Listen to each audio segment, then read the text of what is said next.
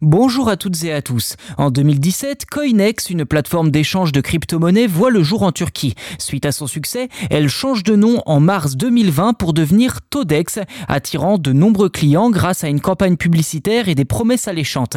Entre le 15 mars et le 15 avril 2021, une grande campagne promotionnelle est lancée, offrant 150 Dogecoin, une crypto-monnaie soutenue par Elon Musk, à chaque nouvel adhérent de Todex.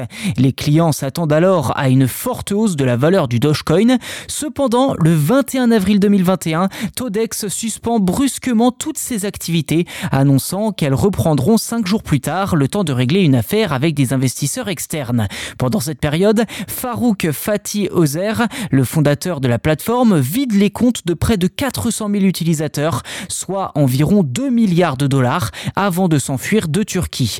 Tout cela s'avère finalement n'être qu'une escroquerie.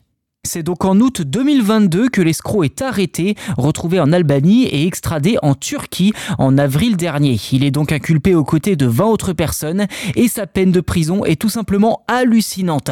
11 196 ans, 10 mois et 15 jours. Le tribunal déclare que Todex avait été conçu dès le départ comme une organisation criminelle dans le but de commettre frauduleusement des actes financiers répréhensibles. Parmi les 21 accusés, 16 ont été acquittés. Et il convient de noter que la Turquie n'est pas étrangère à de telles peines extraordinaires. Par exemple, une autre personne nommée Adnan Oktar, un gourou reconnu coupable de plusieurs crimes, a été condamné à 8600 ans de prison. Cependant, cela reste bien en deçà du record absolu détenu par le facteur espagnol Gabriel Marche Granados, qui a écopé, tenez-vous bien, de 384 911 années de prison pour avoir négligé la distribution du courrier pendant plusieurs années. Au final, il n'en aura purgé, j'ai envie de dire entre guillemets, que 14.